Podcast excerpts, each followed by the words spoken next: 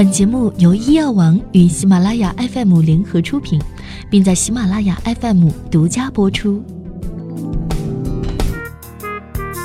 Hello，各位小耳朵们，你们好，欢迎收听本期的医药健康早知道，我是莫咪。二零一八年十月八日是第二十一个全国高血压日，今年的宣传主题为“知晓您的血压”，以促进自我血压监测为重点。开展高血压防治健康教育和科普宣传，切实提高血压知晓率、治疗率和控制率。高血压是当今严重危害人民健康的常见病、多发病。我国成年人患病率为百分之十八点八，知晓率为百分之三十。也就是说，我们事实上高血压人群当中，不知道自己患高血压的占百分之七十。因此，提高人群知晓率是预防控制高血压的前提。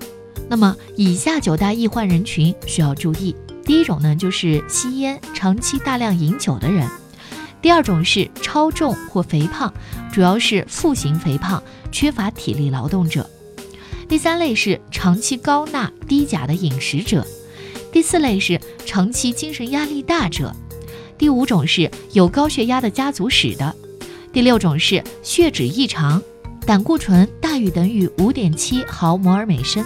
或低密度脂蛋白胆固醇大于三点三毫摩尔每升，或高密度脂蛋白胆固醇小于一点零毫摩尔每升，或甘油三酯大于等于一点七毫摩尔每升。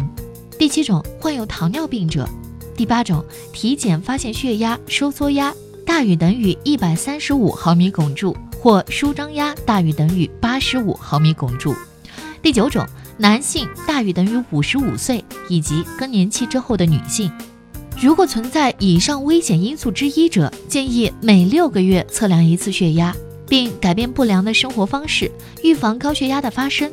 如果没有上述危险因素，血压正常的成年人也应该至少每两年测一次血压，以便早期发现高血压，在医生的指导下积极的进行干预治疗。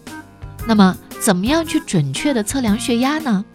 测血压的时候，被测量者要处于安静的状态，也就是要从各个方面达到安静的状态。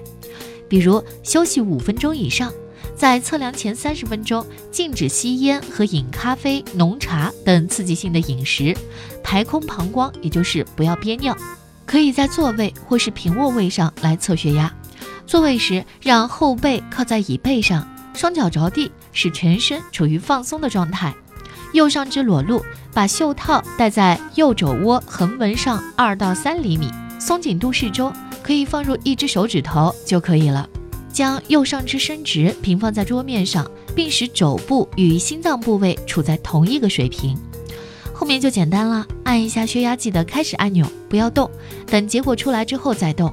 大部分血压计上显示上面是收缩压，也就是高压。中间是平均压，下面是舒张压，也就是低压。相隔一分钟以上可以重复测量，取两次读数的平均值记录。血压测量结束，屏幕上的数值就是自己的血压了。当收缩压或者是舒张压当中的任何一项超过分界线时，均认为是高血压。接下来我们要来说一说常见的五个误区。第一个，没有症状无所谓。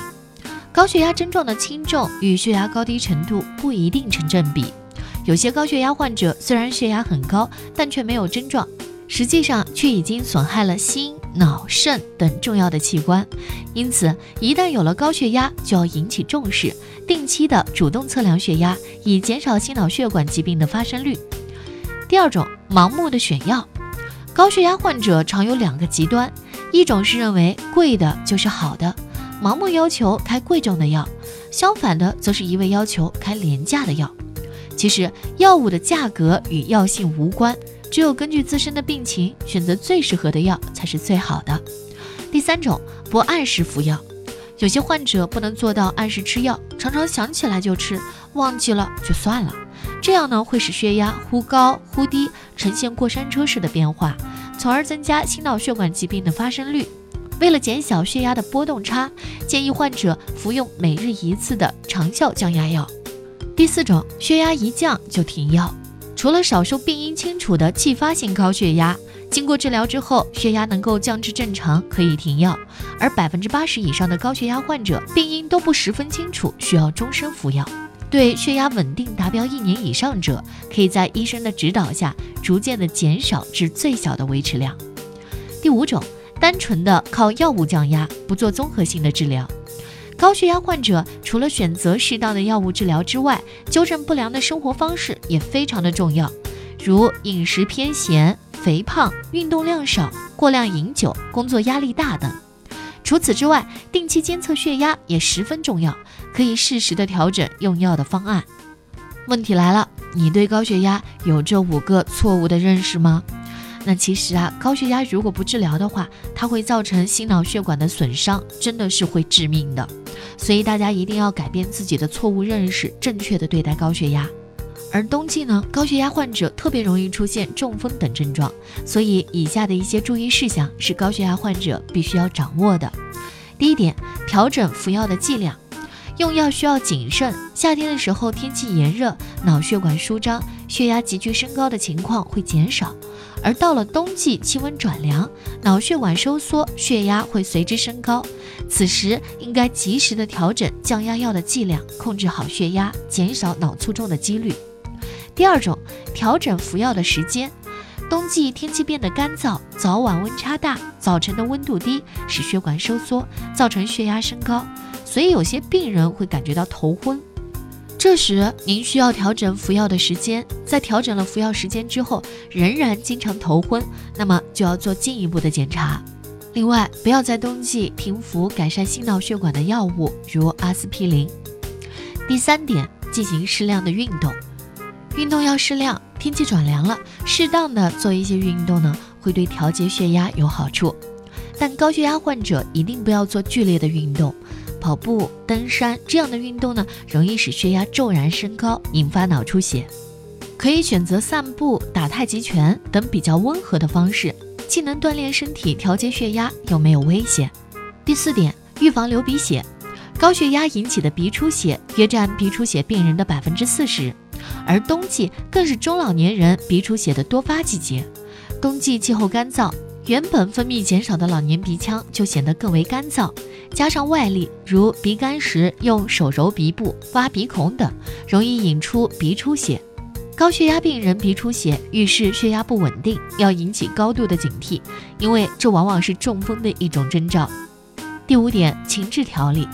肝阳上亢情绪易激动者，应该学会自我控制情绪，减轻情绪波动对疾病的不良影响。眩晕较重、心烦焦虑者，应该在安静的空间里听听舒缓的音乐，减少人群的探视，分散心情的焦躁。患者应多学习疾病有关的知识，增强治疗信心，能够积极的面对疾病。好啦，那今天呢，和大家一起分享的小知识就到这里了。